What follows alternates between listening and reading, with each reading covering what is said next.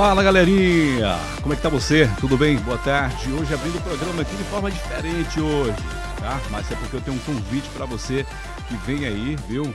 Mais uma edição do Smart Color. Vai acontecer dia 27 ali no estacionamento do Boulevard Shopping e aí você viu a última edição que aconteceu, né? Que foi sucesso e esse não será diferente, tá bom? Música, cor e alegria. Uma realização da Smart Fit. Deixa eu botar aqui o banner aqui para você ver, ó. É, vai ter aí Fit Dance, Zumba e o DJ Abreu. Não esqueça, dia 27 de novembro, às 3h30 da tarde. Ou seja, às 15h30 vai ser um evento sensacional e você está convidado. Gente, tô com mais convidados hoje aqui no nosso Falando Sério podcast e hoje vai ser um papo aqui, mais um, né? Que aqui a gente trata de história de pessoas e sempre histórias maravilhosas que a gente compartilha aqui no nosso Falando Sério podcast. E hoje eu tô aqui com uma pessoa queridíssima, é, em Camaçari, que tem uma história maravilhosa. E antes de eu colocar ela na tela aqui, né, vou falar um pouquinho dela aqui, porque ela é odontóloga, né? Uma doutora, chique, viu? Ela é mãe, ela é política e hoje ela está secretária de turismo, a secretária da Setu aqui em Camaçari. Então ela tem muita coisa boa para compartilhar com a gente, porque eu falei apenas umas das atividades, né, que essa nossa convidada está exercendo, que é e que vai compartilhar conosco aqui, tá bom? Eu estou falando dela, doutora Cristiane Bacelar, já jogar na tela aqui para dar uma boa tarde. Tudo bem contigo? Orivaldo, meu amigo querido, tudo muito bem com você. Prazer enorme estar aqui no seu podcast, participando desse podcast. Quero dar um alô aí a todos os espectadores né, que participam nessa, com a audiência estourada que você tem. É, Para mim é uma honra estar aqui nesse bate-papo com você.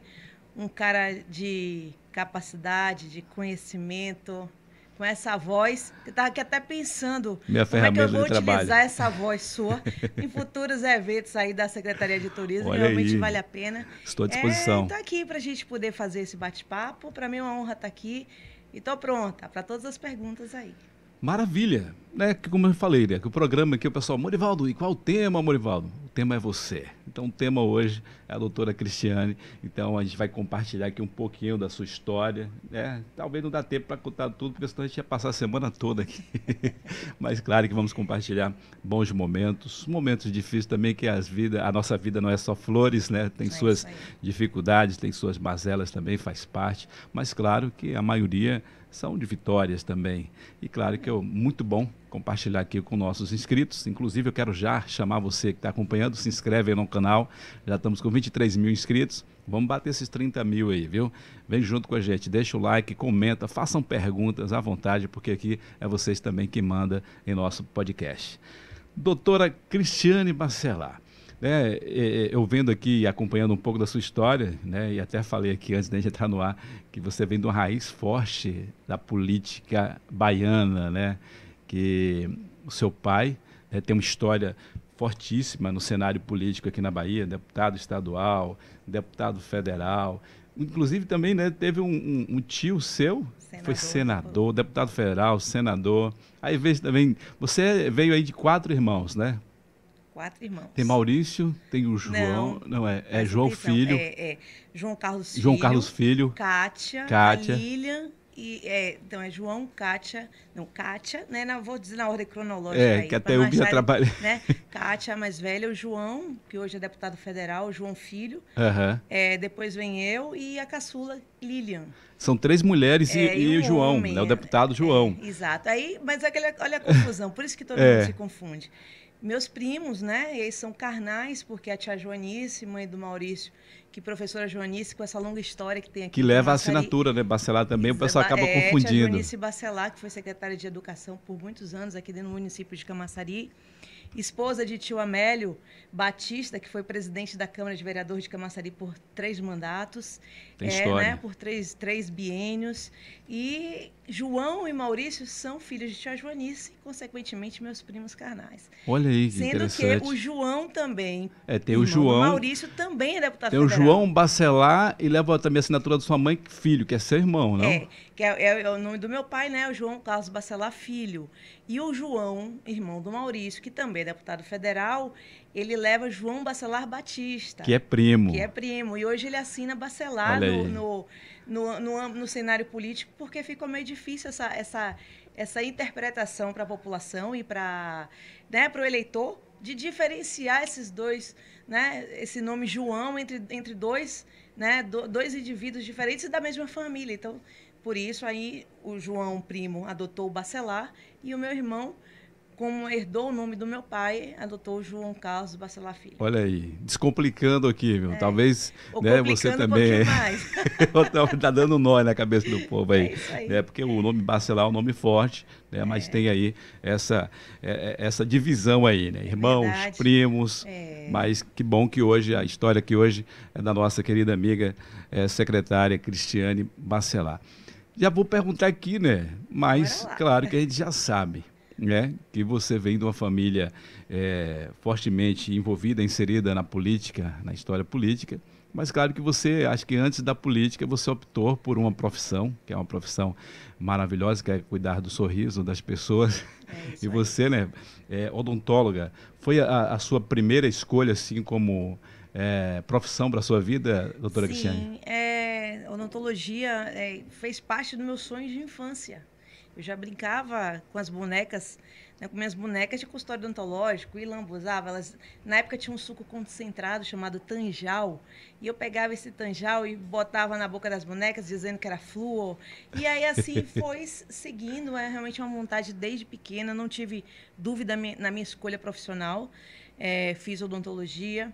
Tive a oportunidade de estudar em São Paulo, então eu fiz na Universidade de Santo Amaro, na capital, é, em São Paulo é, depois de formada, escolhi é, a, a, administração pública, tá? Como, como especialização. Então, é que você fez formada, uma, uma pós-graduação. É, sou formada em saúde pública, né? Mas aí já foi sou... já pensando já na sua Olha que até então, política, não. não. Até então eu pensava que sim, é. Pela, pela, pela herança política que um dia eu poderia estar aí alçando. Então, foi uma das minhas especializações. Eu sou especialista é, em prótese estética, e mas a gestão pública sempre me chamou muita atenção. Então, é, fiz saúde pública, é, tenho o título também de sanitarista, então sou dentista e sanitarista.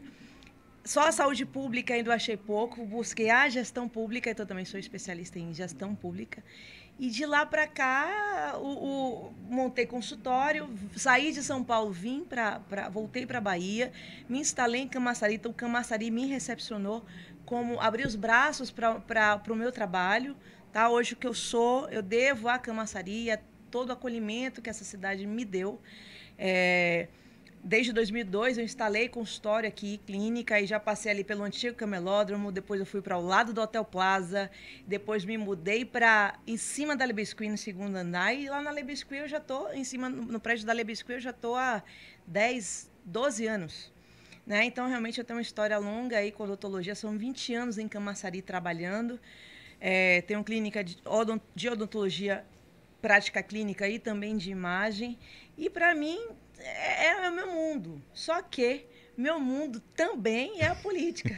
também. Isso né? é bom você estar tá falando isso, né? Só para as pessoas entenderem. Você falou aqui da sua, da sua preparação, né? Em termos de gestão pública e tudo, para o pessoal não entender. Apenas ela está trazendo aí a herança da família. Vamos dizer que ela é uma herdeira política pelo não. nome Barcelona. Não. Está no é, sangue, é, é você se preparou para isso exato. e vem buscando esse exato. posicionamento. Isso é interessante. Eu, eu sempre quando eu, assumi, é, eu me formei em odontologia, Morivaldo, eu, eu sempre entendi que estar dentro somente do consultório era muito pouco.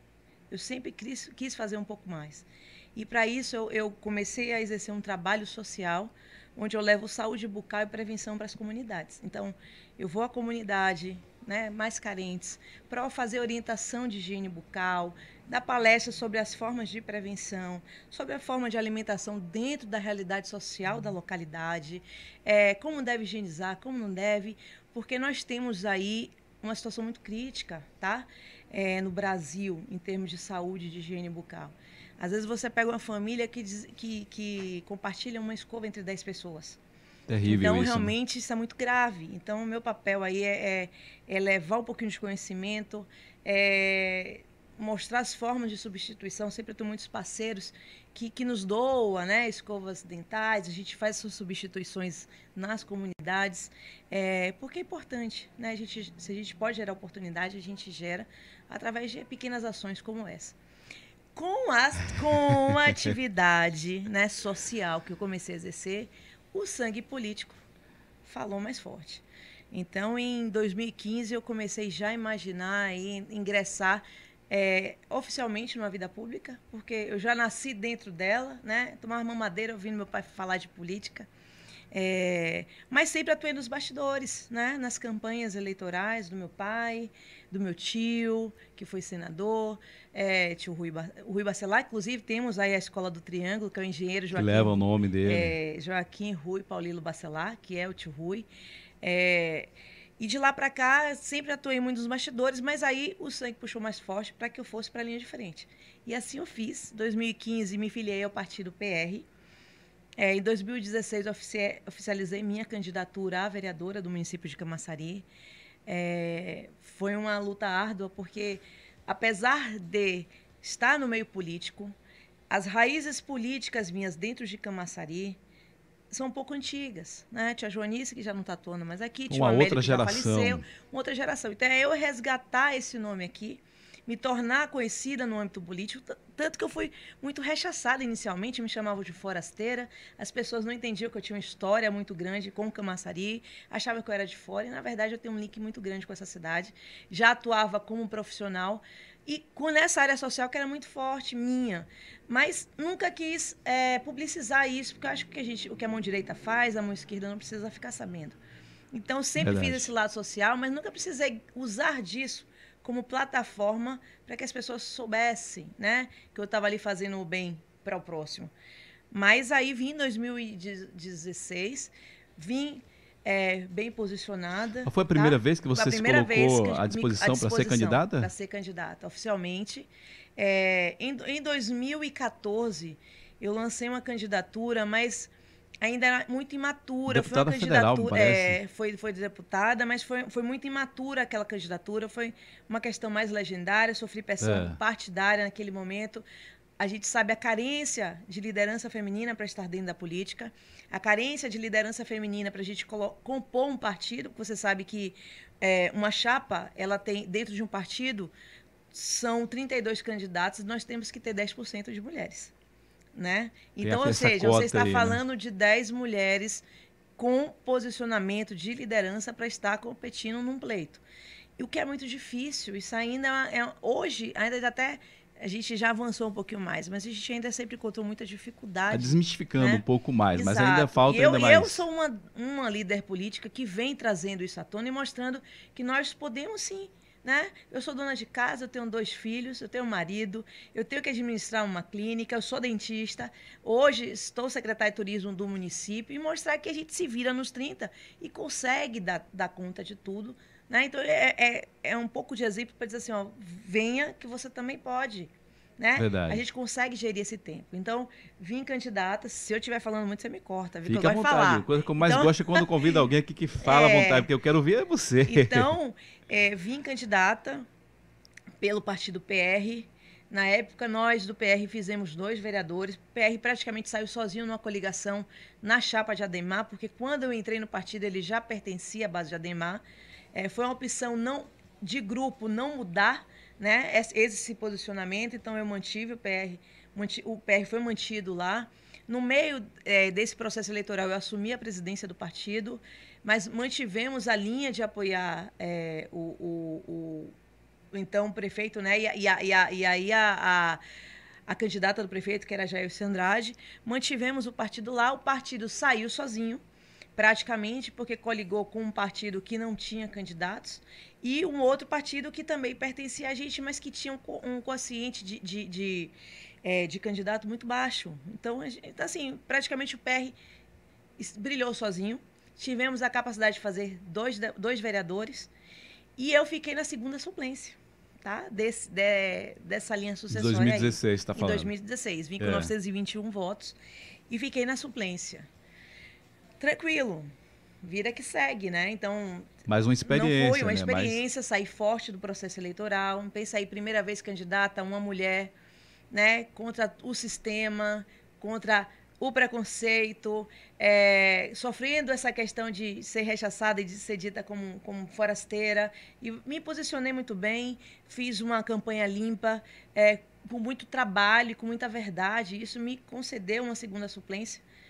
É, então foi muito bom, foi uma experiência muito boa. E quando você fala que é, ter uma família política é muito bom e é muito ruim ao mesmo tempo porque você acaba sendo estigmatizada. Você fica mais cobrada é, também, né? Mais cobrada e sempre à margem. É e verdade. eu não quis isso, Morivaldo. E para isso eu, eu é, fiz um esforço muito grande para que eu me destacasse enquanto Defender o seu nome e o seu trabalho Exato. prestado. Enquanto liderança política, né? Como pessoa, uhum. não como sobrenome. E isso eu consegui em 2016, dei o meu recado. É, Pós-eleição, segui a minha vida clínica, segui os meus negócios. É, não, não obtive sucesso, mas continuei atuando no, no âmbito político. Tive a oportunidade de encontrar aquele hospital, antigo Hospital da Mulher, tá? Na época que estava fechado e abandonado. Parque Verde. Exato. Encontrei uma equipe, um grupo, um grupo de investidores que junto comigo compraram a ideia de requalificação daquele hospital. Isso já em 2017 porque eu sempre procurei o benefício da nossa cidade, sabe? Fazer coisas que a gente agregasse valores e gerasse mudança na vida de pessoas aqui dentro. Depois disso, em 2018, final de 2018, fui chamada pelo prefeito Antônio Linaldo. Ele me comunicou que o vereador, porque assim, nós tínhamos dois vereadores, que foi o Elias Natan e o Gilvan na época, o Gilvan Souza. Que assumiu a secretaria. É, né? Só que aí o, o, o Natan assumiu a Secretaria de Saúde e o Niltinho, que era o primeiro suplente, assumiu a vereança. Em dois, no final de 2018, o prefeito Antônio Linaldo me chamou para uma reunião e me comunicou que iria, estava criando a Secretaria de Turismo e que essa secretaria ia ser ocupada, ser gerida pelo vereador Gilvan Souza. Então, que eu automaticamente assumiria a cadeira de vereadora dentro do município de Camaçari.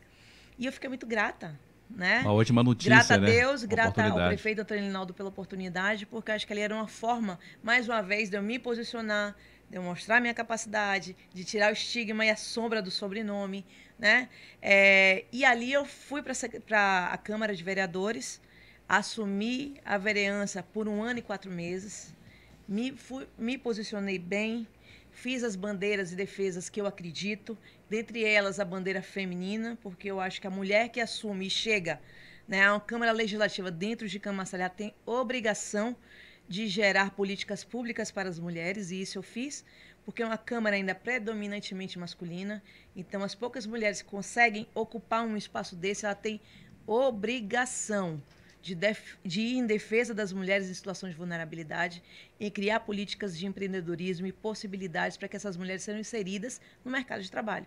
Então, assumi muito forte esse posicionamento, assumi forte posicionamento da bandeira da segurança pública, porque eu entendo que Camaçari, um município com a grandeza que tem, é, na época nós fomos postos dentro do mapa da violência como o quinto município mais violento é, da Bahia e o décimo município mais violento do país. Isso preocupa, preocupa Muito, me preocupou né? na época e tomei a dianteira de, de assumir né, isso, que também é um, um, uma bandeira predominantemente masculina. Então, eu fui quebrando paradigmas, né? Fiz a defesa de uma guarda municipal porque eu acredito nela e acho que ela deve ser um, um, um, um alicerce junto às outras forças policiais que nós temos para a gente gerar é, proteção do nosso patrimônio público e gerar e cuidar do ir e vir das pessoas, tá? Então fiz também foi muito forte essa bandeira é, do, do da segurança pública, mas também sempre fiz uma bandeira do turismo, uma defesa do turismo como uma atividade econômica de importância dentro da nossa cidade. Fiz isso na Câmara Legislativa, fiz isso como plataforma eleitoral em 2020, porque eu acredito que o turismo é uma atividade pungente dentro da nossa cidade, que tem que se olhar da como prioritária, porque ela é capaz de dobrar nossa receita e gerar o desenvolvimento socioeconômico. Sendo bem de gerida, de fato, Exatamente. trazer bons retornos para a Camaçari. Exato. Então, me posicionei bem na Câmara, acho que deixei ali a minha assinatura, tá? É, é bom dizer, você olhar na rua, a pessoa te dizer, você me representa. Isso é muito importante para um político tá? Você encontrar uma mulher independente do lado é, ideológico que ela pertença, ela virar para você e dizer você me representa, é você saber que você está fazendo uma política macro, uma política onde você não olha para o umbigo, onde você olha para o horizonte e você é capaz de gerar é, o fortalecimento de uma sociedade, a mudança de vida de pessoas e ser exemplo, né? Para que essas pessoas possam seguir. Então, realmente, para mim, é, foi muito engrandecedor. Então, quando eu escutei isso, de fora da Câmara Legislativa, de pessoas que não eram do meu meio, que eu sabia que não estavam ali para me agradar, eu sabia que eu percebi ali que eu estava no caminho correto, de que eu era capaz ali de gerar uma, uma, uma realmente exercer um papel importante de mudança dentro, da, dentro do, do âmbito político, e só me deu mais força para seguir, né? Antes, em 2018, pós-hospital, é, pós continuidade dos meus trabalhos é, clínicos e, e, sociais, eu saí candidata pelo Partido Republicanos, tá? Para é, deputada federal, a deputada federal. Não fiz é, uma campanha, trabalhei somente com redes sociais, o recurso era, era pouco. É, era uma campanha muito mais para manter o nome vivo, tá? Manter a, a, o nome Oxig... de Bassalá é, oxigenar o seu nome aí, né? né? Vivo, do que meramente um, um, um anseio de, de, se eleger, porque realmente uhum. uma campanha de deputado federal, ninguém aqui é doido, sabe o quanto que é custoso você obter êxito numa campanha dessa, o quanto que é desgastante, não era Camaçari que me elegeria jamais. É, é uma, uma, existe tempo, dedicação, foco, demanda, enfim. Mas foi ali sair do processo eleitoral com uma campanha praticamente de rede social com 4 mil votos, praticamente com 4 mil votos, aquilo ali já mostra de novo que a pessoa, a imagem vende. Né? E você estava tá, ali viva no processo. Estava viva, meu nome foi oxigenado na cidade, etc. Então, aí combinou com, com, com assumir a Câmara de Vereador no final, no, em janeiro de 2019. É, fiz um trabalho, creio eu, na minha avaliação, bom, tá? E, e também, e também sólida. isso foi aprovado até pelas pessoas. Você não chegou a se eleger, mas você teve uma posição é, de destaque. Você foi a mulher mais bem votada em Camaçari 2020. É, 2020. É, em questão, porque eu não entendo, é, até hoje eu questiono aqui, eu já entrevistei aqui acho que 17 vereadores dos 21. Eu sou sempre questionando aqui. Eu não acho isso democrático, a questão de você ter a maior quantidade de votos e você não ter direito à cadeira. Ou seja, são 21 cadeiras no parlamento de Camaçari. Acho que você foi a 14 é, mais bem votada. Exato. E você ficou como suplente. Como suplente. Aí isso eu não entendo. Você teve é... 1.452 votos. Exatamente. Então é muito voto. É. E você não, não teve direito à Mas cadeira. Isso, isso não, é... não me desestimula, Morivaldo. Eu sempre uso as, os desafios, as quedas como grandes desafios para subir um pouco mais alto. É, quando eu estava no, no, Partido Republicano, o prefeito Antônio Linaldo me chamou em 2020, na hora de compor os partidos da base de governo, é, e disse: Cristiane, eu aconselho que você venha para cá. Eu tive muito, sempre tive muita confiança no prefeito, ele é meu líder, foi a pessoa que me deu oportunidade para estar vereadora, para mostrar o meu trabalho, para crescer politicamente dentro de Camaçari. E eu escuto muito ele. Ele disse, Cristiane, eu preciso que você. Eu falei para ele, falei, eu não tenho medo de concorrência. Se o senhor acha que é no cidadania que eu devo estar, eu estarei no cidadania. Onde que eu assino a ficha, né? E assim fiz. Fiz para mostrar ali é, obediência, era importante naquele momento, fidelidade, porque ainda era muito questionada a minha fidelidade em relação ao Democratas, porque eu vim Isso numa porque base... você veio de outra base de Exato, construção, então né? havia muito questionamento, eu achava que era importante ali eu me posicionar e assim seguir a ordem do líder. Ele me colocou no Cidadania, mas infelizmente Cidadania veio, né? Cidadania Foi um partido kamikaze. Força terrível aí.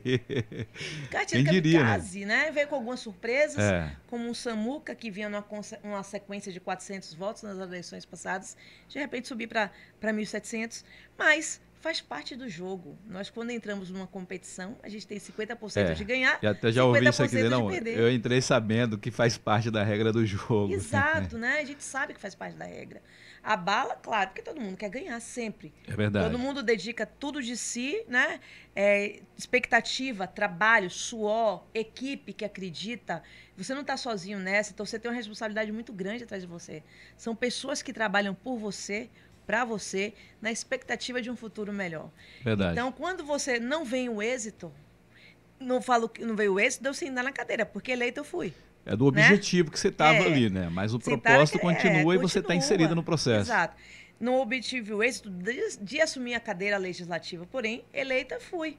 Como você mesmo disse, foi a 14 mais votada da cidade. Sou a mulher mais votada de Camaçari. É, e isso me dá uma segurança maior para seguir. E voltando aqui ao que você falou antes, né? Que infelizmente ainda só tem duas mulheres. Duas mulheres é, na, no parlamento. No parlamento, novamente, né? É, então, assim, eu sempre falo com a vereadora Fufá. Converso muito com ela. Como é que você está? Que foi sua parceira tá também no seu momento que você passou na vereança. Exatamente. Assim, me colei, me juntei com o Fafá na época que eu estava lá. Falei, Fafá, vamos junto comigo. Fafá é mais tímida, mais caladinha. Eu falei, não, você tem que falar junto comigo. Empoderei Fafá, botei Fafá para para ir para o discurso, para ir para a tribuna, para fazer suas defesas, porque é importante. Nós mulheres ali dentro temos que ser líderes e mostrar o nosso posicionamento. Fortalecer uma outra, né? Exato. Então, é, agora eu sempre converso muito com a Fafá, falo como é que você está, falo algumas coisas não é nem dicas, mas assim, algumas, algumas ideias que eu tenho, eu sempre compartilho com ela, dou algumas sugestões para que a gente possa junto aí tá, tá fazendo, né, o, o trabalho feminino crescer na Câmara na Legislativa, porque o eleitor também entenda a importância de votar no público feminino, que as mulheres entendam a importância de votar na mulher, até mesmo para a construção de políticas públicas voltadas para todas elas, né? Então, realmente, é, é, é um trabalho que a gente se cobra cada dia. Eu aí tive, não, não obtive o êxito de sentar na cadeira, mas fui convidada pelo prefeito Antônio Linaldo a assumir a Secretaria de Turismo, que para mim é muito importante, né, para um o município. super presente. Todo mundo falava, ah, você tinha que assumir de saúde, porque você é dentista. As pessoas não entendem o presente que é uma Secretaria de Turismo.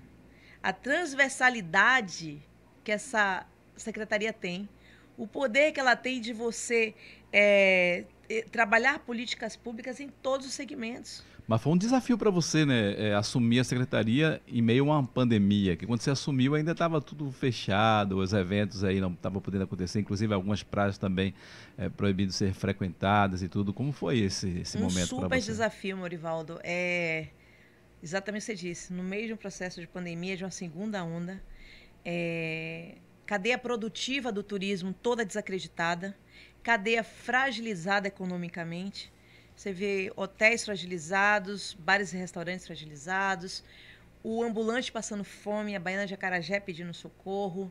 É, é muito difícil para você entrar com todo o gás no ambiente onde a energia está bem baixa. E eu Complicado. falei, não, vamos lá, vamos mudar isso, vamos ter que achar possibilidades, vou começar a dialogar. E outra, assumir uma secretaria sem recurso porque os esforços da pandemia do município foram voltados para a saúde, educação e desenvolvimento social. Nossa população ficou desempregada, né? Com a pandemia, com a saída da Ford, que veio tudo junto para a gente, é, então a nossa população começou a passar fome. Foi um tombo então atrás do outro. tivemos que estender a mão para essa, essa gente e dizer, olha, o poder público está aqui, está junto com você, lhe apoiando, se é o, o Vale Gás, se é a cesta básica para matar a sua fome, se é um auxílio aluguel porque você perdeu sua casa, porque não pôde pagar mais. Verdade. Então nós estamos aqui junto com você para lhe auxiliar e dizer que, né, amanhã será melhor. Então, assumi sem recurso a secretaria e comecei a pensar, falei, eu vou ter que movimentar isso aqui, é, não posso ficar parada. E aí comecei a utilizar dos meus artifícios políticos, né? E todas as minhas influências que eu tenho em todas as esferas, e é estadual e federal. Comecei a dialogar com, com um grupo de empresariado, porque entendo que poder público e poder privado tem que ser é, irmãos gêmeos, eles tem têm que, que andar essa junção aí sempre. Né? Para poder gerar o desenvolvimento é, que um município merece, tá? É, então a gente não pode andar em pé de guerra, nós temos que ser amigos, porque a gente está com foco no único objetivo, que é o desenvolvimento do todo. Então, é, chamei o poder privado para junto da gente, é, comecei a chamar os parceiros políticos, aí bati a porta do irmão, bati a porta do primo, bati a porta dos amigos, fui a Brasília, é, fui ao Ministério, já existia na secretaria é, uma, uma, um, um projeto de requalificação de infraestrutura turística pronto. Existia na secretaria já um projeto de requalificação do maior equipamento turístico que nós temos. Que o Massari tem e o Brasil talvez tenha o maior equipamento, que é a aldeia RIP. É, e aí eu vou te presentear com um livro daqui a pouquinho, para que Muito você obrigado. aprecie e saiba um pouco da história da aldeia hippie, é, contado por 10 escritores renomados, suas experiências lá dentro. Um, um livro com, arte, com a produção gráfica toda do Gringo Cardia, que é quem fez a Casa do Carnaval, o Museu da Música, então um cara extremamente experiente. É, deixa ele aqui, deixa eu dar aqui, deixa eu só mostrar aqui para vocês, ó. Mostra naquela câmera livrinho, ali. Tá aqui a câmera ali, ó. É isso. Tá aqui, esse é o livro que eu vou te presentear. Vou escrever uma dedicatória ainda para você, que eu saí voando da secretaria e ainda não tive tempo de fazer. Que é bom que eu ia até te perguntar sobre isso, né? Que eu sei que todo mundo gosta de perguntar, porque o pessoal mora em Camaçari, vive em Camaçari, mas o pessoal não conhece Camaçari por em todo, em Não termos conhece. geográficos. Aí Não o pessoal fala em conhece. turismo, aí pensa que é só praia. Claro que nós temos umas praias maravilhosas, melhores praias né, é, da Bahia, é 42 e 43. 42 quilômetros. 42 quilômetros de praia, mas não é só isso. Não. Tem muita coisa é, é, linda em Camaçari e a secretária vai falar pra gente aí desses investimentos aí, dessas mudanças aí. Mas vamos lá na sequência. Vamos lá. Quando, é, e aí nós tínhamos já, existia já um aporte feito para o Sistema S, tá? Um convênio feito pela Prefeitura com o Sistema S, com o Senai e com o Sebrae. É. é, voltado para capacitação e qualificação. É, então, nós pegamos esse, esse recurso que já estava aportado, já tinha sido pago pela prefeitura ao Sistema S, tinha ficado estagnado por conta da pandemia.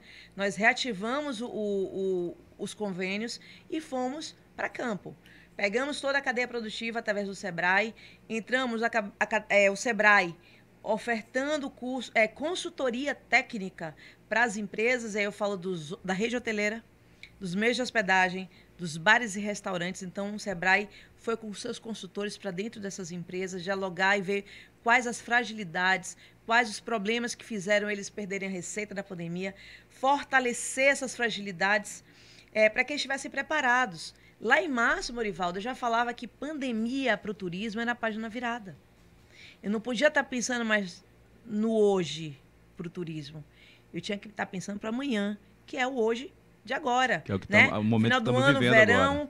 vai ser atípico, ninguém aguenta mais ficar em casa, tá todo mundo cansado de distanciamento, de usar máscara, todo mundo de saco cheio.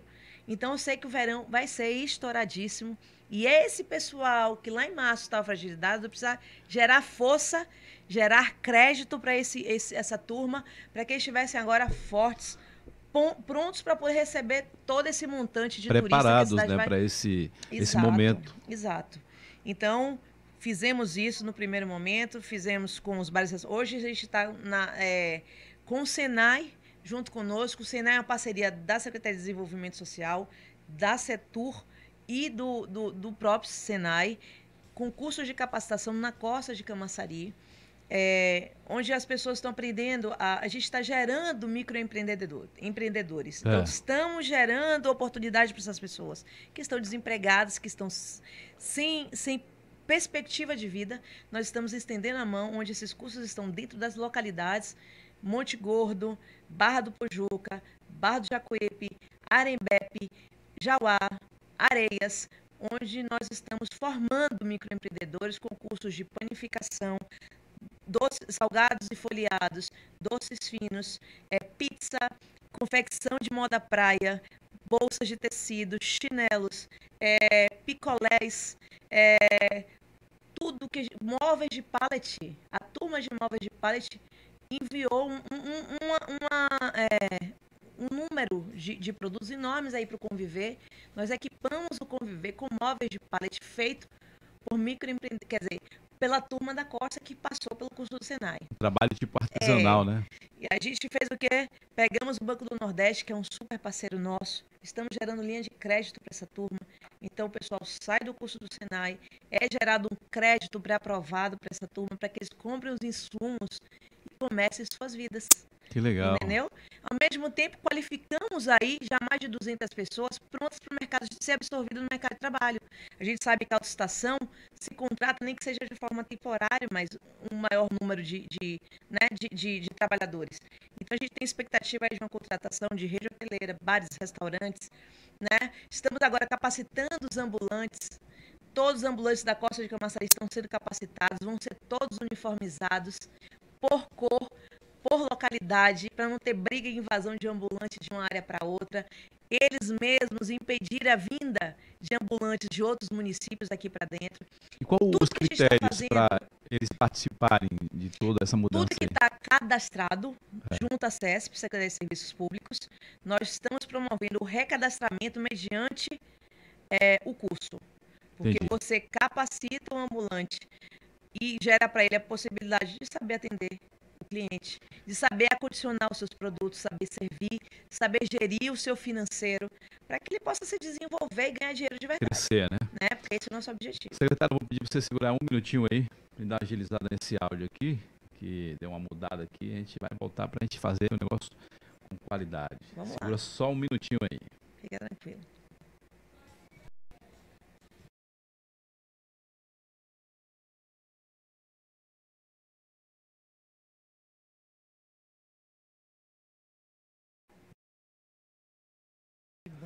Prontinho, voltamos. Voltamos com som de carro, com som externo aqui, que a doutora Aline ali às vezes fala alto no telefone e aqui a gente vai.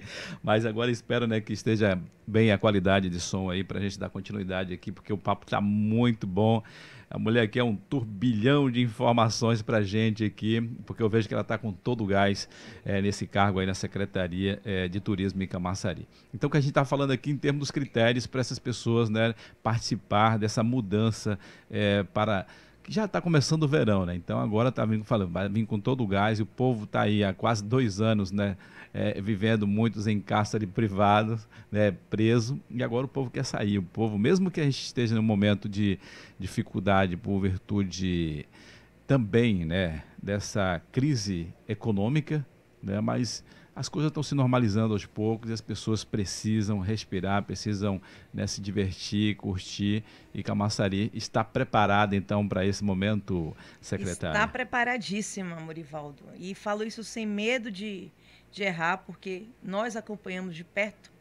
Cada turma é capacitada, cada ambulante, cada baiana de Acarajé, é, cada empresa, cada bar, cada restaurante, cada hotel que foi que recebeu sua consultoria o Banco do Nordeste, é, a gente tinha um feedback muito estranho, é, um, um, feedback das, dos meios de hospedagem que precisam de um crédito, uma linha de crédito maior, de que estavam com dificuldade de pegar, é, de, de, pegar né, esse empréstimo pelo é. banco.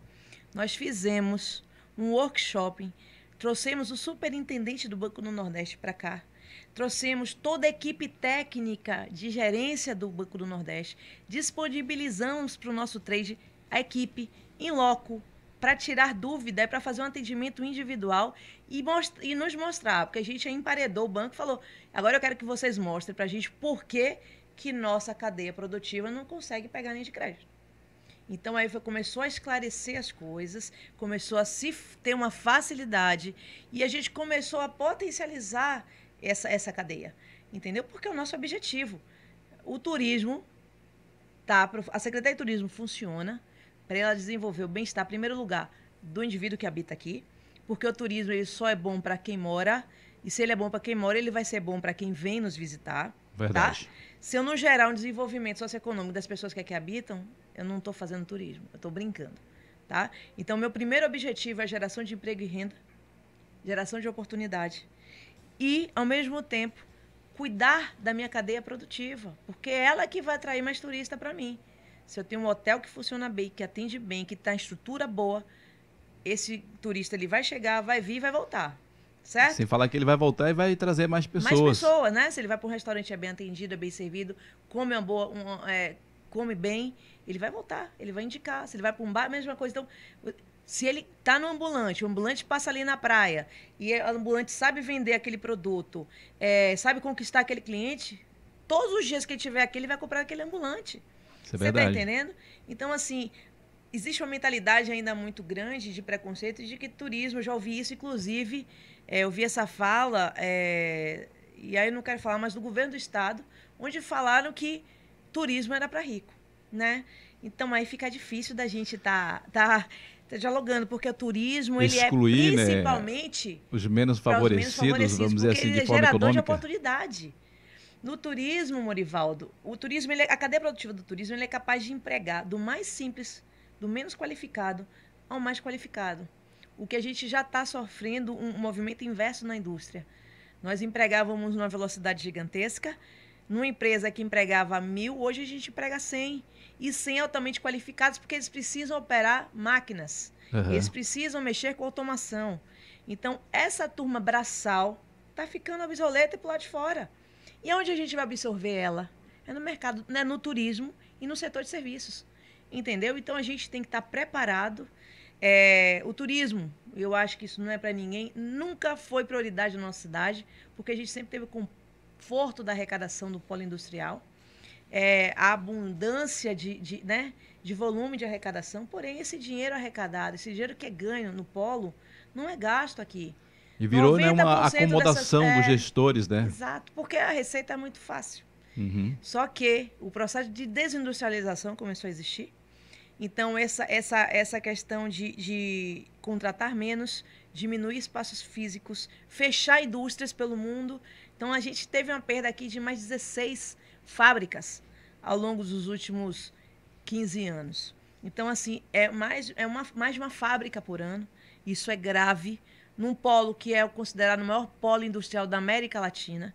É, e nós tínhamos que nos preparar, não é isso? E por um setor que é punjante, mas que nunca foi enxergado, nunca foi visto pelos gestores, que é o turismo. A gente não só tem pré-maio, a gente vai chegar aí nesse assunto. Isso, a gente vai chegar lá. Equipamentos turísticos fortíssimos, produtos turísticos fortíssimos e que pode atrair realmente, é, pode fortalecer a atividade como economia prioritária da nossa cidade, como gerador de emprego e renda, como a gente gera, só para você ter ideia, a cada um centavo investido no turismo, ele devolve 23 centavos para a economia. Olha aí. Fica aí, só para você ter ideia. Só fazer a conta aí, só né? Só fazer a conta. Que o resultado um centavo, vem. É 1 para 23 a proporção. Outro dia eu vi o ministro Gilson Machado, é o ministro do Turismo, falar é, que se o Brasil fosse um país, é, se a Bahia fosse um, um país, ela, ele seria o maior país da América Latina, tá? No, com uma atividade de turismo. Então você mostra é, o potencial que tem a Bahia. Camaçari tem tudo que você puder imaginar: localização, clima menos 365 dias do ano. Temos terreno aí, território para ser investido, para trazer redes hoteleiras, parques temáticos, produtos turísticos, infraestrutura turística, é, empreendimentos que possam gerar, gerar desenvolvimento da região. É, e não falo só da nós temos produtos turísticos aqui na sede. Eu vou lá para Parafuso, eu falo da nossa prainha, que é a coisa mais linda do mundo. E a Muito gente tem um projeto de requalificação ali. A gente fala aqui do Morro da Manteiga, que é a coisa linda. E a gente tem um projeto de requalificação já aprovado pela Câmara Legislativa. É isso que eu ia perguntar, né? Você está falando de nomes de lugares aí maravilhosos e esses projetos já foram aprovados e já tem data para iniciar esse é, projeto? Questões de recurso, porque a gente passou, volta a dizer, são dois anos de pandemia. O prefeito Antônio Linaldo ele entendeu a importância da atividade. Hoje ele nos dá autonomia dentro da, da, da, da secretaria para atuar ele acredita na equipe técnica. Eu tenho uma subsecretária altamente competente, que é a Lúcia Bichara, que é uma mulher técnica que veio, ela é cria, é aluna de Paulo Galdense, veio da Baiatussa, uma mulher que veio do governo do estado e tem uma, e tem uma vasta experiência é, com o turismo baiano. Então, ela hoje é minha subsecretária, então é um alicerce técnico muito bom. A equipe técnica é muito boa. Tenho aqui dois parceiros nossos da secretaria que estão aqui no estúdio, inclusive, que é o Márcio e a, e a Virgínia, é, que estão conosco 24 horas. O Márcio, então, toda hora eu ligo para o Márcio. Márcio Ou seja, você está com um time aí um preparado. É, a secretaria não é uma secretaria muito grande, mas a equipe que eu tenho é, é uma equipe que funciona. Tenho turismólogos de excelência, tenho técnicos de excelência, eu tenho um, uma turma realmente que trabalha, que arregaça a manga e que a gente segue junto porque o nosso objetivo é um só, é botar o turismo na vitrine, é fazer com que as pessoas enxerguem a importância do turismo para Camaçari, é trazer o sentimento de pertencimento para quem aqui habita.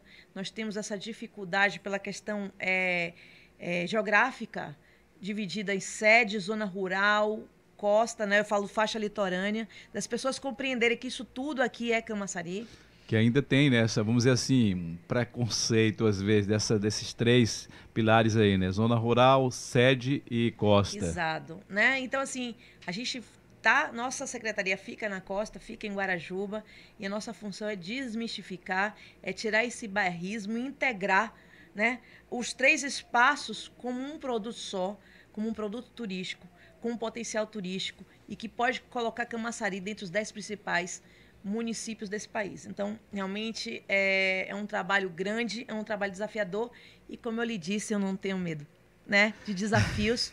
Para mim, acho que quanto mais alto o desafio, mais alto também a vitória. Então, Verdade. eu acredito que a gente tem que estar tá se desafiando todos os dias para que a gente seja melhor amanhã. É, gosto de trabalhar, não tenho medo. Se eu puder, eu praticamente trabalho sete dias da semana, porque quando eu não estou trabalhando na minha área técnica, na minha área é, de secretária, de, de, de executiva, eu estou trabalhando com os meus filhos. É isso que eu ia perguntar, né? Como é que faz para cuidar é. da Sofia e do Farid, né? Do Farid. Tem que sentar, tem que estudar, às vezes acompanhar. Eles têm quantos anos? Tem, ela tem 13 e ele tem 10. Então, né, estão bem novos ainda. É, né? são novos. Pré-adolescentes ainda. E requerem essa fase, então Essa é a fase de mudança que quer é. muito a, a acompanhamento é, do pai mas e mãe. Mas tem um maridão que me ajuda demais, divide essas tarefas comigo. Porque se você não tiver um parceiro. E o maridão que... também, às vezes, cobra também a presença. Ah, também. cobra também. Como ele anda muito comigo, então ele, ele sabe bem o corre-corre, e a gente acaba se. Ele acaba compreendendo e a gente acaba dividindo. E no lugar, às vezes, que a gente está trabalhando, a gente depois em, em, emenda e se diverte. Enfim, a gente dá um jeito e a gente vai levando a vida, porque a gente tem um foco. Né? É, um, é questão de. Eu falo que política, para mim, é uma questão de legado tá? Verdade. Eu acho que onde eu passar, eu tenho que deixar ali minha marca registrada, minha sementinha plantada, eu tenho que deixar ali um pouco de história, um pouco de mudança de realidade, porque eu entendo que o meu propósito nessa vida é fazer a diferença por onde e de eu fato, né, de tudo que você falou aqui, né, que você entrou na política aí 2014, 2016, 18, 20 até aqui, né, você está numa Subindo forma crescente. Então, o seu legado está em evidência. Isso é, é, é, sensacional, é. bom para sua para sua carreira, para sua é. visão e, claro, propósito, né? Exato. Mas vamos falar aqui agora também da política que 2022 vem aí né, esse cenário estadual e federal, e você como ficou como primeira suplente. Há conversas aí, há algumas acertos que você possa voltar a assumir a vereança em 2023, não, talvez? Não, é, eu acho que Deus dessa vez me reservou o legado de executar. Executar é, eu essa acho missão que eu aí. entrei numa secretaria onde eu tenho uma missão de colocar ela e colocar a Camaçari no patamar que que merece. Eu acho que Deus botou uma pessoa que no momento, no momento certo, na hora certa, no local certo. A Secretaria de Turismo é uma secretaria complexa, requer recursos para a gente poder movimentar. Não seria qualquer pessoa dentro. Não estou falando de competência, tá? Mas eu estou falando de articulações suficientes para botar para a secretaria para rodar. É um momento ainda que a gente passa por, por esforços financeiros, onde os recursos tão centralizados em, em pastas específicas. É, não temos essa, essa pujança financeira dentro da secretaria. Temos que costurar né, politicamente com as esferas. Então, ter um irmão deputado federal me prioriza em um diálogo muito grande com o governo federal, uma relação muito forte com o Ministério do Turismo é, e com os demais ministérios, porque turismo não só está na Secretaria de Turismo, turismo fala da mulher, do empreendedorismo, fala da mulher vítima de violência que a gente tem na costa, é, ele fala da. não só da costa, em toda a Camaçari, ele fala de saúde pública, né? A gente está fazendo um trabalho junto com, com, com a Secretaria de Saúde, onde a gente vai falar, vai trabalhar as arboviroses. Né? Na verdade, está tudo inserido, dengue, né? A cultura, é, segurança, é, cultura. saúde. Hoje eu falei com o ex-secretário nacional de Segurança Pública, que é o Coronel Arnon Guerra, que é um parceiro meu. Eu trouxe na época, enquanto vereador, eu trouxe aqui em Camaçari para dialogar com o prefeito Antônio Rinaldo, para a gente falar de, de guarda municipal, para a gente falar de, de segurança pública municipal, todos os viés que nós tínhamos para potencializar, é, enquanto município, as nossas ações. E hoje eu falei com o Coronel Guerra, que eu estava falando com, com o Coronel Arcanjo, que estava em reunião comigo, da SEDU, e a, a, o time da SEDU estava comigo lá para a gente tomar algumas medidas, e eu falando da importância é, dessa questão de segurança pública municipal. Do quanto ela somaria é, as forças, nos ajudaria muito nas questões de fiscalização, é, isso seria, nos tornaria a vida da gente mais fácil. E aí eu liguei para o coronel, mandei uma mensagem para o coronel, ele respondeu e eu solicitei que ele prontamente tivesse uma oportunidade, um, um, em breve, que ele viesse aqui, fosse, viesse palestrar para a gente, falar um pouco mais de segurança, abrir a mente das pessoas, né? fazer que todos enxerguem as possibilidades. E aí a gente está dialogando. Então, a gente passa pela segurança pública, a gente passa por tudo, né? Por todo, eu falo que é a transversalidade. O turismo, por si só, ele só ele se detém a promover o turismo, né? A atividade do turismo. É, mas para ele promover essa atividade, ele passa por serviços públicos, por infraestrutura, segurança pública, por ordem pública. E eu falo de questões de ordenamento, remoção de ocupação irregular, posicionamento de pessoas, remoção de ambulantes. Ambulante tem que entender que ele é móvel, que ele não é fixo. Ele está no lugar errado, ele tem que sair. Nós não podemos atravancar o IV das localidades. A gente tem que arrumar, tem que embelezar a cidade. A gente tem, o turista quando vê tem que ver a cidade limpa, clara, aberta para ele, acolhedora. E quando as pessoas começarem a entender, no início a gente gerou um pouco de antipatia nas nossas ações, é, mas eu sempre fui muito clara e transparente. O que eu quero é gerar o desenvolvimento da Costa Camaçari. O que eu quero é tornar o turismo atividade prioritária da nossa cidade. É, ninguém aqui quer fazer mal a ninguém, pelo contrário. O que a gente quer aqui é gerar as possibilidades, porque quando eu arrumo a casa, eu gero retorno para casa. Eu trago, atraio mais gente, essas pessoas gastarão aqui, então a gente circulará a moeda aqui, fortalecerá o comércio daqui, fortalecerá as pessoas daqui, gerará emprego entendeu? Então é, um, é uma bola, é um ciclo que se completa. É, e quando todo mundo começar a entender, a Câmara Legislativa, no início foi contra a gente, fizemos uma reunião é com todos os vereadores. Fala, o pessoal começar a entender, porque toda mudança é traumática. Às vezes é. você vem cheia de energia para mudar é. e tem uns que quer barrar você, né? Exato. né? Mas Aí eu não me incomodo com isso, Morival. Porque assim, eu estou agindo dentro da verdade, da transparência, do trabalho e no querer bem para a Camaçari. Eu tenho convicção que todas as minhas ações são voltadas para o bem da nossa cidade. Então, o que tenta me atravancar não consegue. Tenta na primeira, eu passo pelo lado, tenta na segunda, eu passo pelo outro. Tenta na terceira, eu subo o degrau e passo por cima. Entendeu? Por, é ultrapassar as barreiras, é, os obstáculos. Não, não, eu não me, não me é, esmoreço, né? com os obstáculos. Eu já te disse que os desafios servem para a gente transpor. Fortalecer e, também. Exato. Então a gente vai em busca, porque eu sei que o trabalho vai dar certo. É, a gente vai gerar uma, um desenvolvimento da nossa cidade. Então, hoje a gente dialoga com o Poder Legislativo, os vereadores de situação oposição estão conosco é, nessa, nessa construção, porque eu fiz questão de chamar todos. Tá? Chamei o líder da oposição, o Dentinho, o vereador Dentinho, é, chamei, conversei com toda a base, fizemos uma reunião no Vila Galé voltado para eles, com palestra, para que eles abram a mente e saibam o que a gente quer fazer aqui, porque às vezes eu também sou política, eu também estive no lugar de vereadora. É, é difícil para mim também tomar algumas decisões. Imaginar que eu remover Dona Maria, que está ali no meio, do nada, sem pagar imposto, sem pagar luz, sem pagar água, é, e às vezes ela não tem necessidade, ela está ali meramente pelo fato de que é errado e que é mais fácil para ela estar tá ali.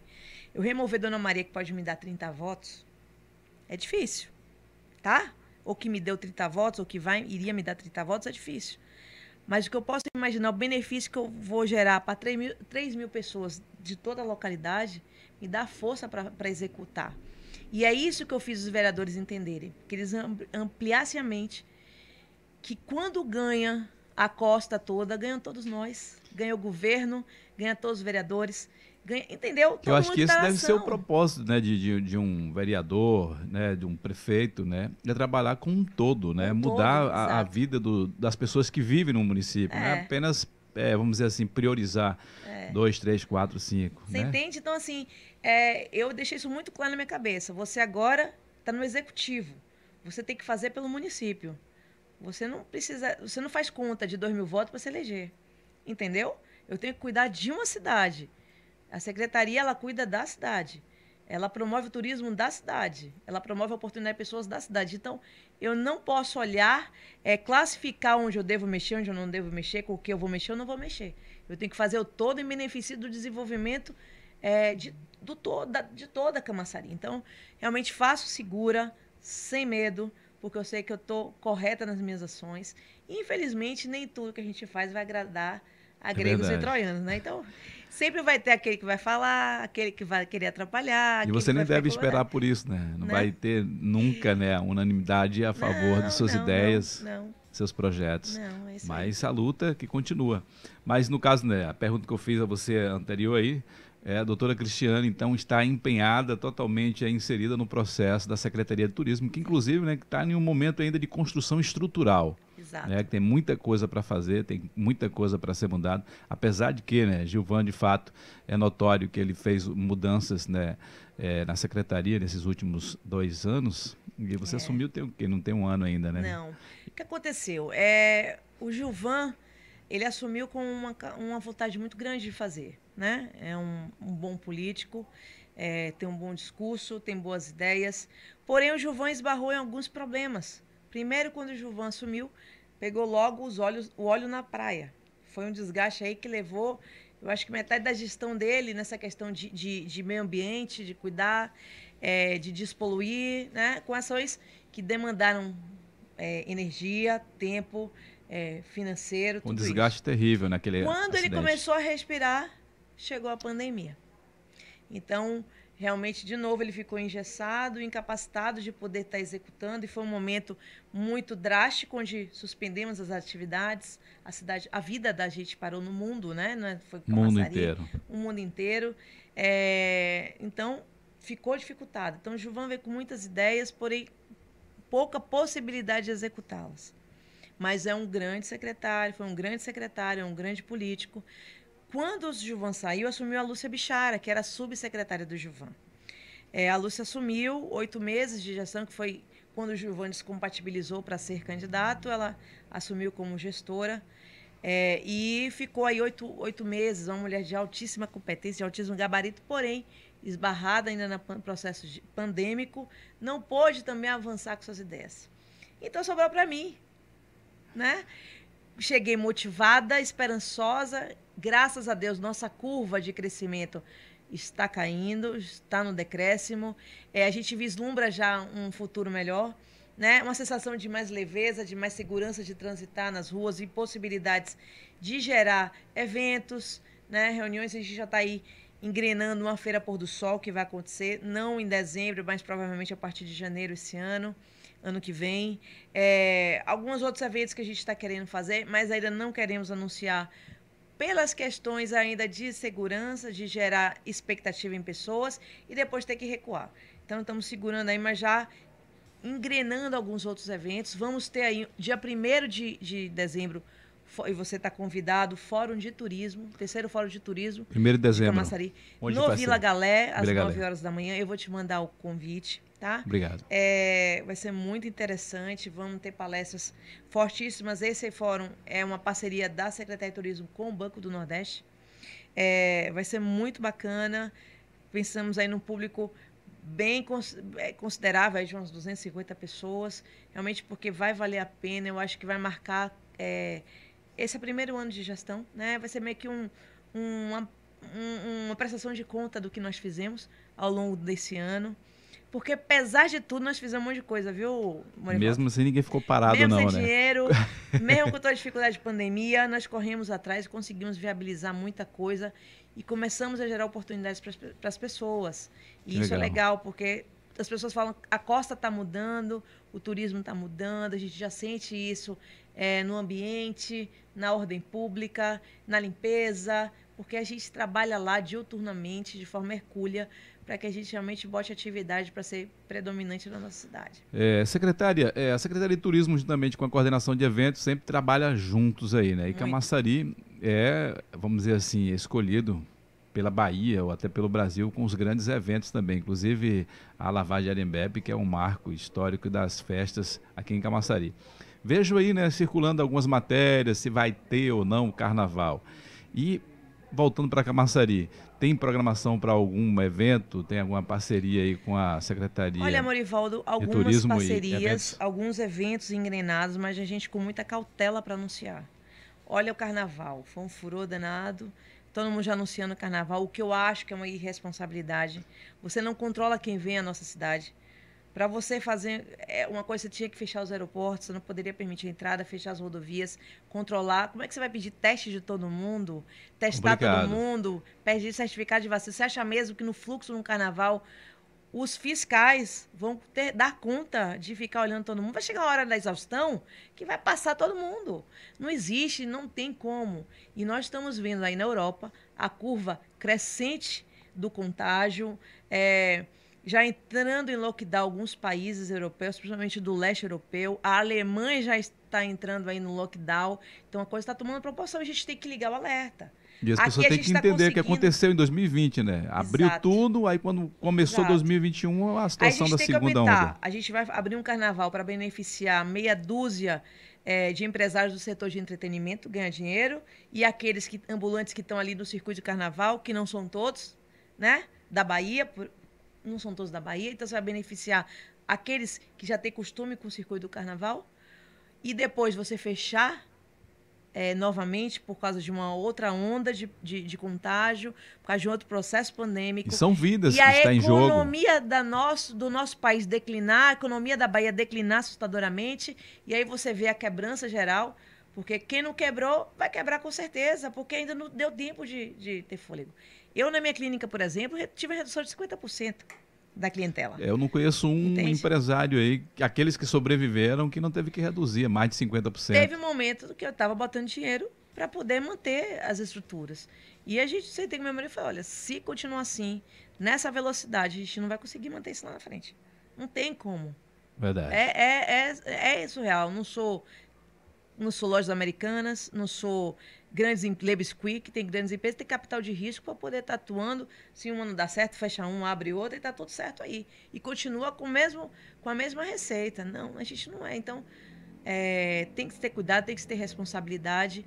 Então, nós estamos com tudo programado, mas não podemos anunciar. Com cautela. Muita cautela, porque a partir do momento que eu faço um anúncio desse, eu gero expectativa nas pessoas, pessoas que vivem disso começam a comprar insumos, a se preparar para o evento. Isso não acontece. Prejuízo é maior. Mal, em dinheiro mal investido, é expectativa frustrada. Psicologicamente, as pessoas já estão muito abaladas com a pandemia, ninguém saiu normal desse processo. E você mexer mais uma vez, frustrar a expectativa, é muito ruim, não é legal. Camaçari, o prefeito Daniel pede muita cautela, ele é muito cauteloso nisso. E sua equipe de governo segue na mesma linha. Nós temos cautela, não anunciamos, mas estamos preparados, tá?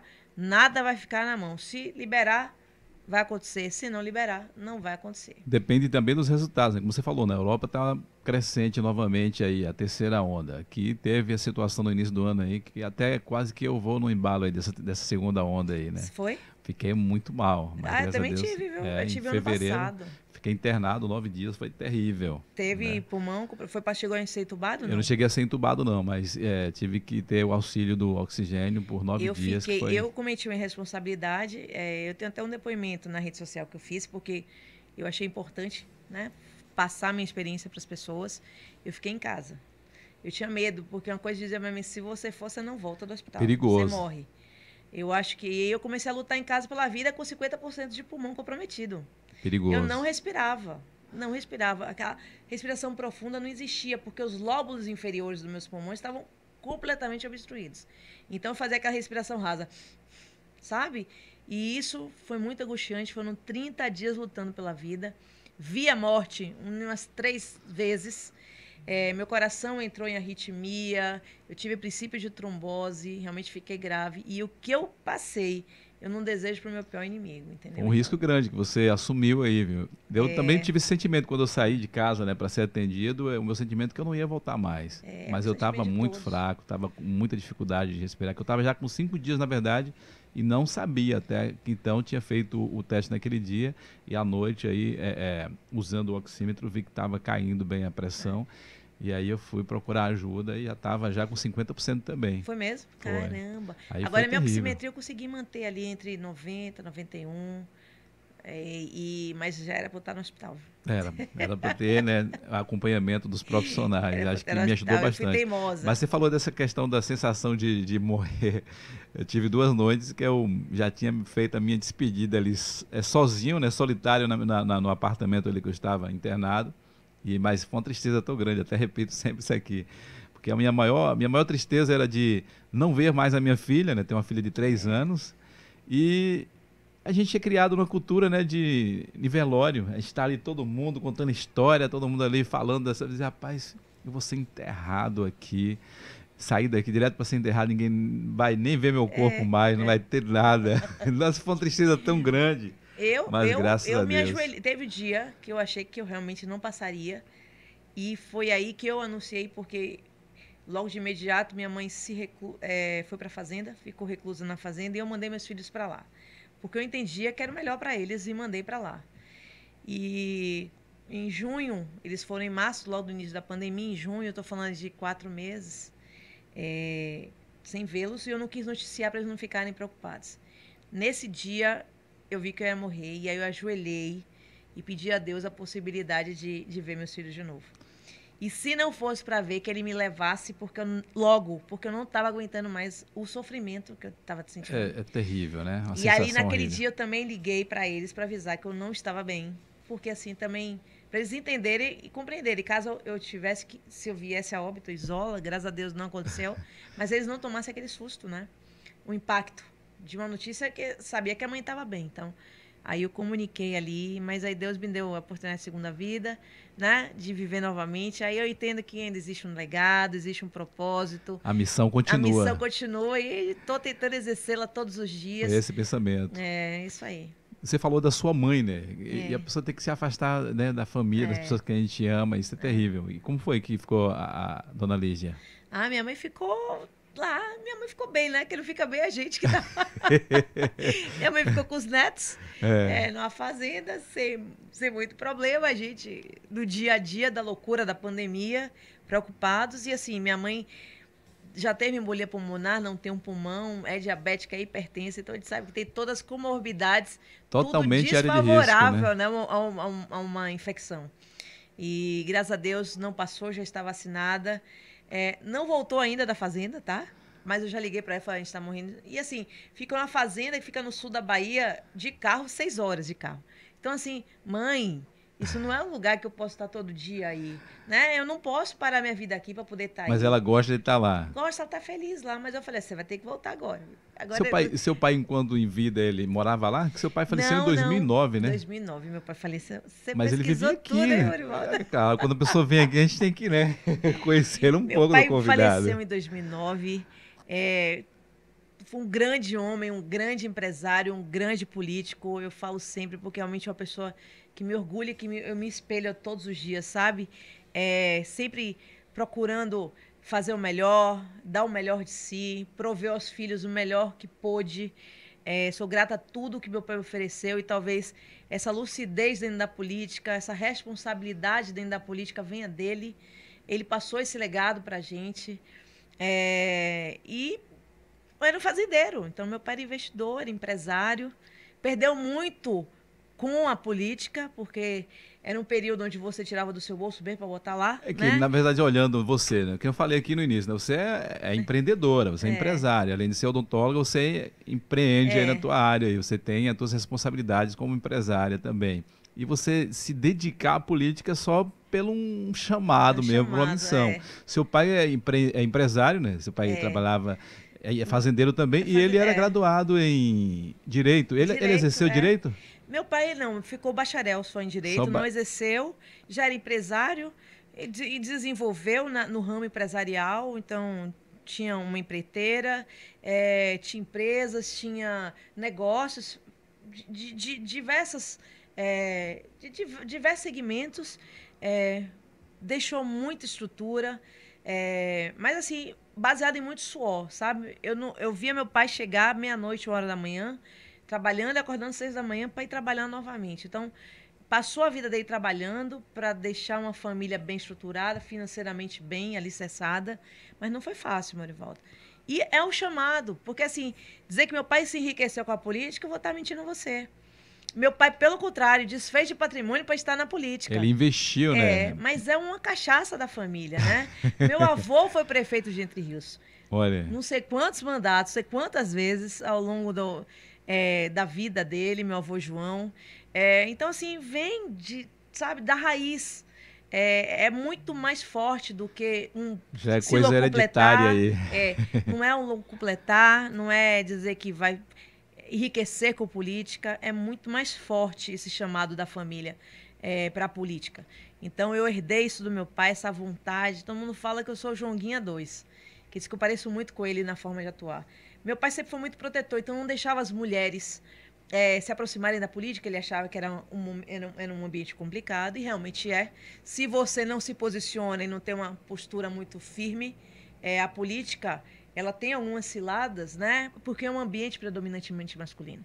Então, Verdade. existe. É, é, primeira discriminação, sempre vão tentar puxar o seu tapete, não vão querer dar espaço para você, porque você sendo mulher, você não compete de igual para igual, né? Em paridade com o homem, só pelo gênero. Isso já é uma, um, um diferencial. E se você vem forte, você gera ameaça. Então, eles tentam lhe desqualificar o tempo inteiro. E se você não se posiciona, você não é muito sério e muito firme nas suas ações, você não avança. Daí você não ter tantas mulheres é, no Senado, você não tem tantas mulheres na Câmara de Deputados, você não tem tantas mulheres na Assembleia Legislativa, você não tem tantas mulheres nas câmaras legislativas municipais. É, então, realmente, é essa força que as mulheres precisam ter e é essa força que eu tento passar todo dia para elas, esse exemplo de que se a gente for persistente, tiver um foco em um objetivo, a gente é capaz de chegar. Com muita seriedade, com muito compromisso, né? Sem se desvirtuar, sem, sabe? Mas focado no que você quer, com muita seriedade, com um compromisso, você chega, você chega assim. Você é capaz de. Suas irmãs, elas também são inseridas no processo Kátia, político? A não? Kátia, sim. É? A Kátia, sim, a Lília, não. A Kátia foi candidata a deputada em 2018. Vixe, muda até a data. Em 2018, veio com 40 mil votos. Foi muito bem votada, a deputada estadual. A Kátia é, veio numa coligação de esquerda, e aí, gente, eu não posso fazer nada, porque cada, cada um tem ideologia e fala, não, porque Cada um defende a cada sua um visão. defende. Eu sempre fui muito bem posicionada, a minha ideologia sempre foi muito clara, é, minhas costuras políticas sempre foi de centro-direita. Então, para mim é muito clara. E cada um faz a sua opção, eu não posso fazer nada em relação a isso. Mas não conseguiu o pleito também, porque a coligação não permitiu que ela sentasse. Teve deputados que foram eleitos com 23 mil votos. Ela Verdade. teve 40 mil e não obteve êxito. Essa questão de é, legenda aí é complicada. É, hoje ela, ela, ela, é arquiteta, ela exerce a função. É, é a gente tem um, um, somos sócios em empresas né, da família de pecuária e construção civil. Então temos negócios onde ela toca junto com o João, porque eu tenho que não dá para mim. É muita coisa para mim por mais alguma coisa, não entendeu? dá para fazer tudo, Como não, somos né? sócios, no final o bolo é dividido com todo mundo. Então, assim, eu toco da minha forma, mas eu não posso estar presente dentro das empresas constantemente. Então, estou aqui em Camaçari, meu foco é muito isso aqui. Eu falo que eu tenho um chamado para Camaçari. Ô, Morivaldo, eu ia de São Paulo, eu ia para o Canadá, Morivaldo. Sério? Canadá. E que foi que teve essa mudança assim? Essa... meu pai falou, volta pra cá. Foi que foi o maridão? Você conheceu ele em São Paulo? Não, não? conheci ele aqui em Camaçari. Foi em Camaçari? Já tava aqui. Então, assim, é... é... e aí eu entendi que eu tinha um propósito aqui, sabe? É. É... Eu ia para São pro Canadá, ia fazer odontologia, tava lá já com tudo engatilhado para Vancouver, ia para a universidade, ia fazer mestrado, etc. Mas meu pai falou, Cristiane, venha pra Bahia, volta pra cá, você tá recém-formada, mantém São Paulo é caro, venha pra cá, não sei o que, nananã. E eu vim. Mas eu vim com aquela ideia assim, eu vou dizer ao meu pai que eu não quero ficar e eu vou embora para o Canadá. Vou embora de São Paulo para o Canadá. E vim trabalhar em Camaçari. Quando eu cheguei aqui, eu enxerguei as possibilidades que Camaçari me porque eu já vim formada e com uma visão empresarial, tá? E aí eu saí da caixinha de dentista e já olhei um universo como empresária. E vi que Camaçari era uma cidade, um celeiro para crescimento que ano empresarial. Foi? 2002, eu 2002. Camaçari, é. Então, nasci em Salvador, tenho toda a relação com Camaçari, mas eu morava em Salvador, certo? Uhum. Aí fui a São Paulo, tive a oportunidade de estudar fora. E quando eu voltei, eu ia... Tava com a expectativa de fazer mestrado, enfim, aquele sonho, né?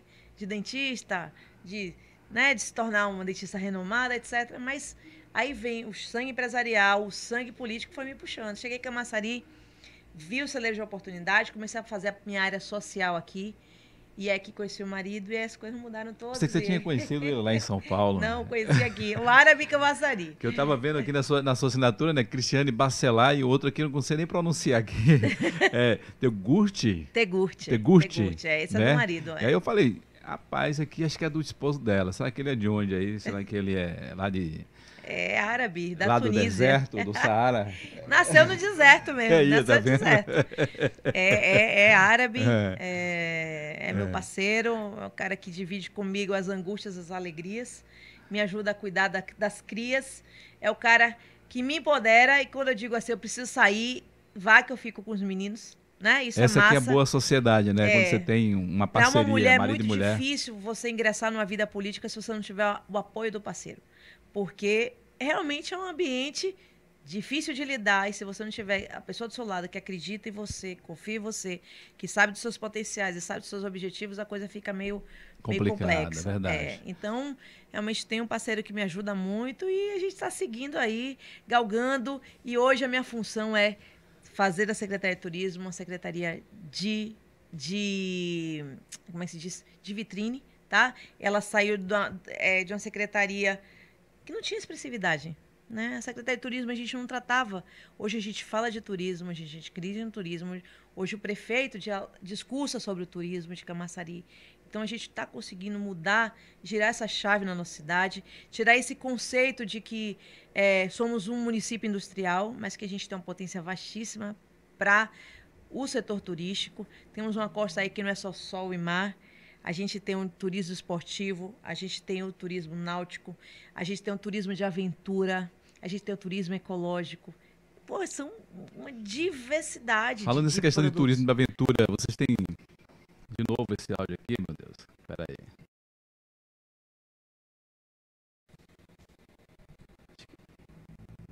Segura aí, gente. Segura que a gente volta novamente. Vamos botar para ficar perfeito.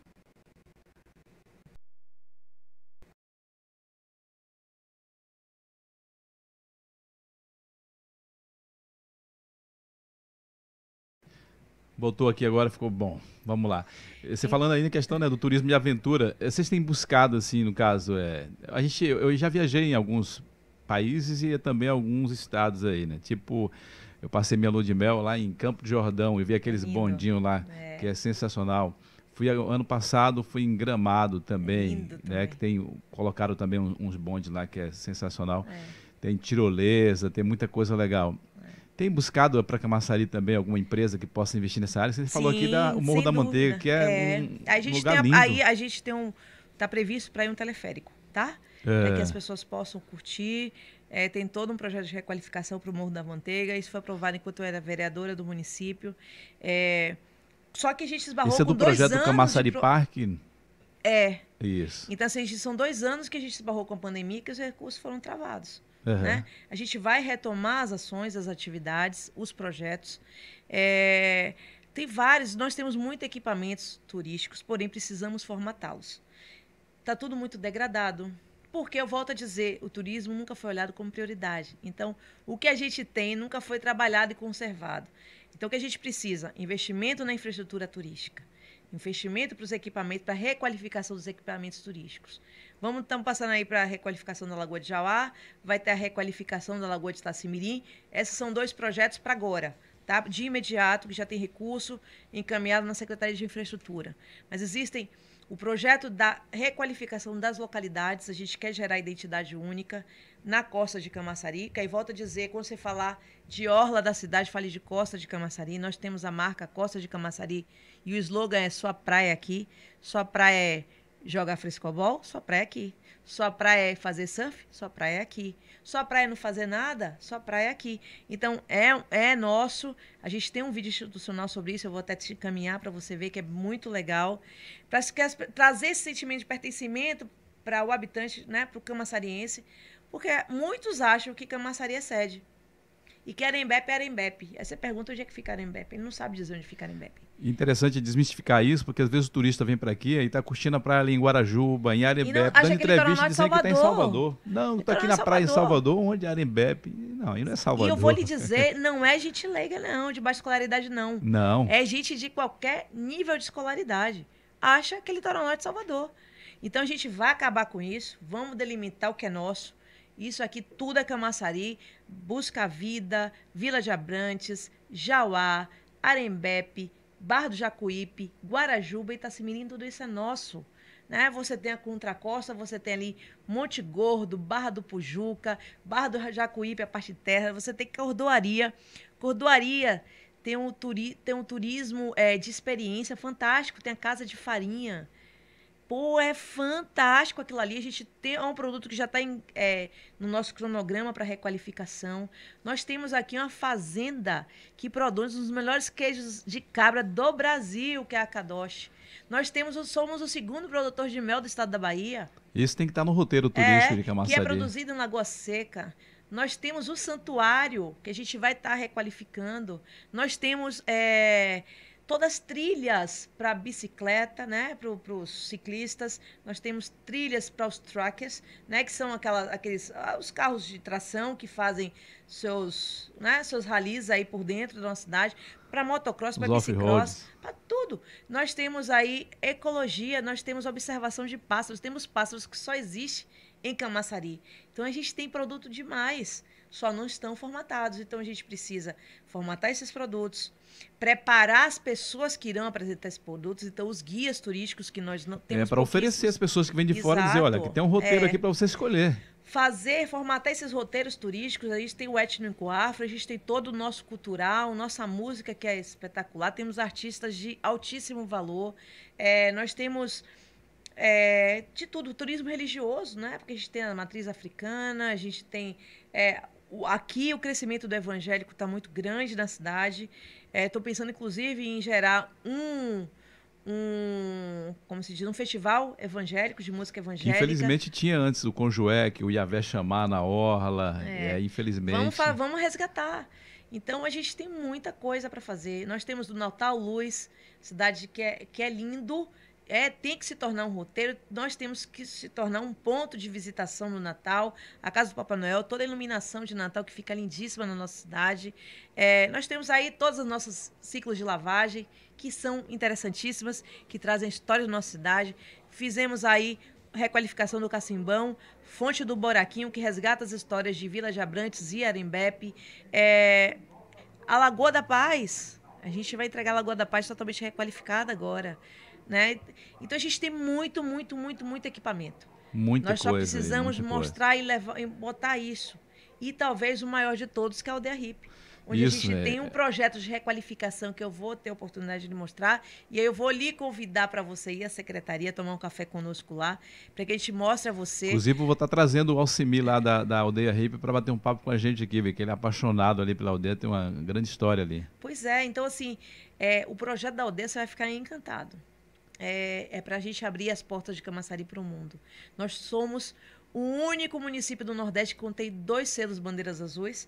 E se você, para quem não sabe, aí eu preciso ser um pouquinho mais específica, o selo bandeira azul, aonde ele está hasteado, na praia que ele está hasteado, eu estou dizendo que aquela área ali, ela tem qualidade de água, ela tem qualidade de areia, ela tem qualidade de ar, ela tem balneabilidade.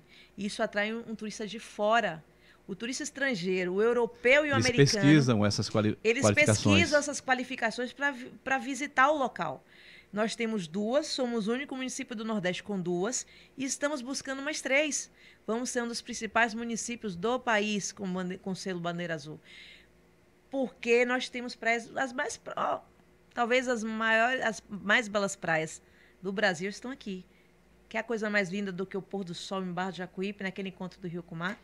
E a lua nascendo ali em Arembepe. A lua nascendo em Arembepe. É lindo demais. As piscinas naturais de Itacimirim. Itacimirim tem baleia. Tem golfinho. Nós temos uma piscina natural que fica a 500 metros da costa.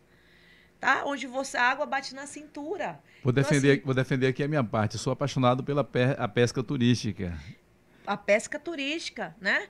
A pesca oceânica, a pesca turística. Nós temos isso muito forte. Conversei até com um, um, rapaz que tem uma empresa que faz, que promove esse tipo de, de, de, de, de pesca, né? de, de, de, atividade lá em Itacimirim. Nós temos ali o encontro do, do rio, da Foz do Pujuca, coisa mais linda aquilo ali. Então, assim, o que a gente precisa é cuidar da nossa cidade, tá? É zelar pela nossa cidade, é entender que arrumar a cidade é para o bem de todos, né? É, não poluir, não sujar, não ir para a praia cheio de papel, cheio de copo plástico, largar lá e sair cheio de lata de cerveja. Leve seu saco, jogue tudo dentro, descarte no lixo, porque é a nossa cidade. Quanto mais a gente arruma ela, mais a gente traz investimento para dentro dela e mais oportunidades ela gera para quem aqui habita. Então, gera valor, né? É isso. Então, realmente, é, é, é, um cuidado, esse sentimento de pertencimento que a gente quer trazer às pessoas e ao camaçariense para que a gente se torne realmente forte.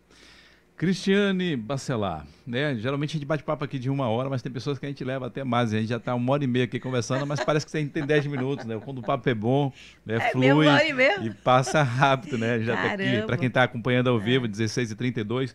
Hoje, infelizmente, eu não sei o que foi que aconteceu com o nosso chat, que o pessoal não está podendo participar, tá ah, travado, não sei o que aconteceu aqui né, é. né, na transmissão mas é, é, esse conteúdo vai ficar né, no nosso canal. Vamos também é, disponibilizar no Spotify, para quem não tem tempo de ficar aí assistindo o tempo todo, ou na Smart TV, ou na TV, mas vai andar, vai fazer exercício, vai andar na praia, pode colocar no fone e poder acompanhar esse bate-papo nosso no Spotify.